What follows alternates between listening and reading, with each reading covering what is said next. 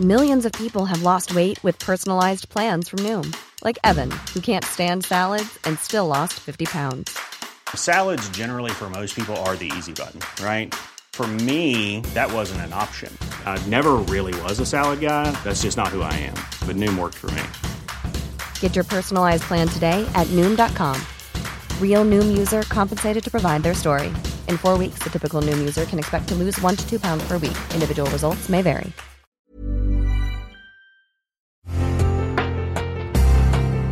Una imagen vale más que mil palabras y a veces con tan solo escuchar viajamos al mundo infinito de la reflexión. Esta es la imagen del día con Adela Micha.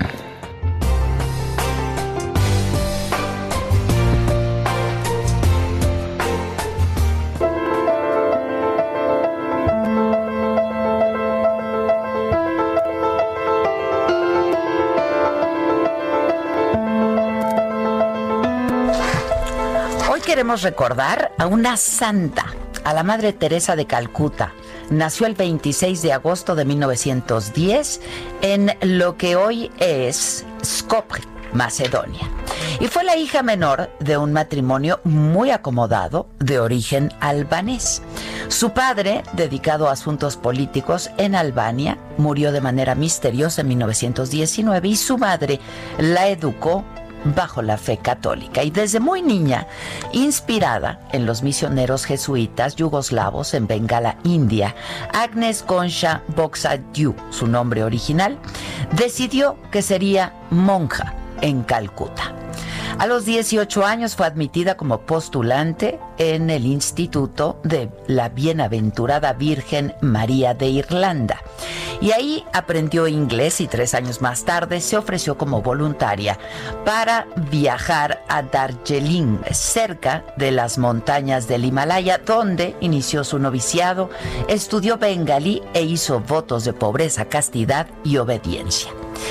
Era 1929 cuando la novicia, de 21 años, llegó a Calcuta.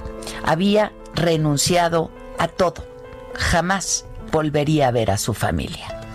El 24 de mayo de 1931 se convirtió en monja y cambió su nombre de nacimiento por el de Teresa. Viajó al Colegio de Santa María, donde fue maestra y después directora por 20 años. Y desde entonces fue la Madre Teresa y su vida dio un giro sin precedente. En 1946, la hambruna que se vivía en buena parte del país se agravó por el conflicto entre los indios musulmanes y los hindúes. Teresa de Calcuta solicitó al Papa Pío XII abandonar su orden para dedicarse a los más necesitados, a los más pobres entre los pobres, dijo.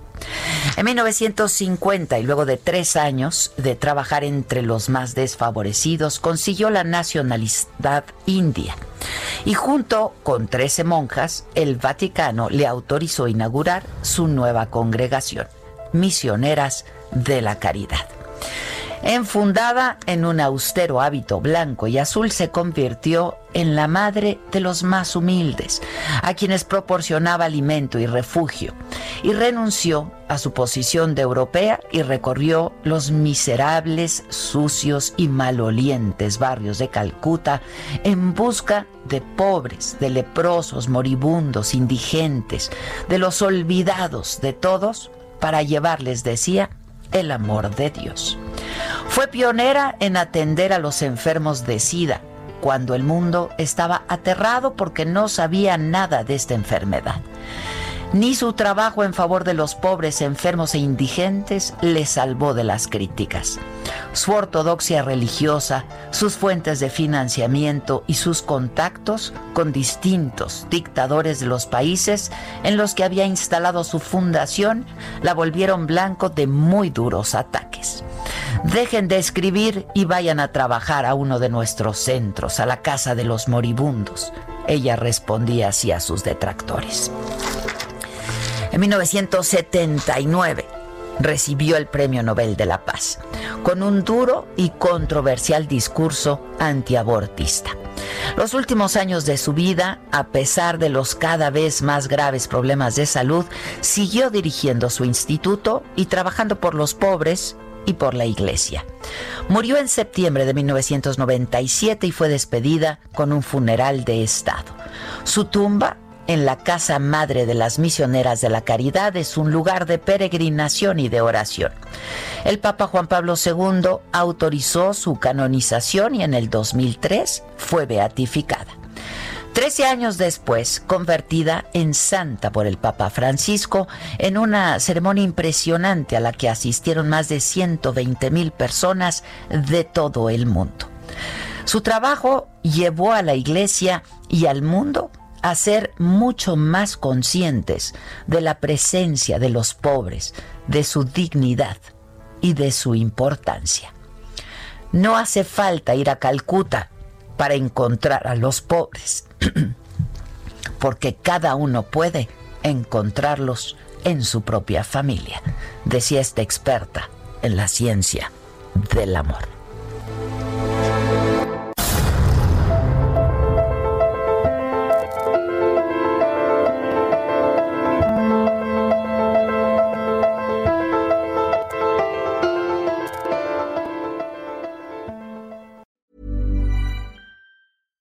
Want flexibility? Take yoga. Want flexibility with your health insurance? Check out United Healthcare Insurance Plans. Underwritten by Golden Rule Insurance Company, they offer flexible, budget friendly medical, dental, and vision coverage that may be right for you. More at uh1.com.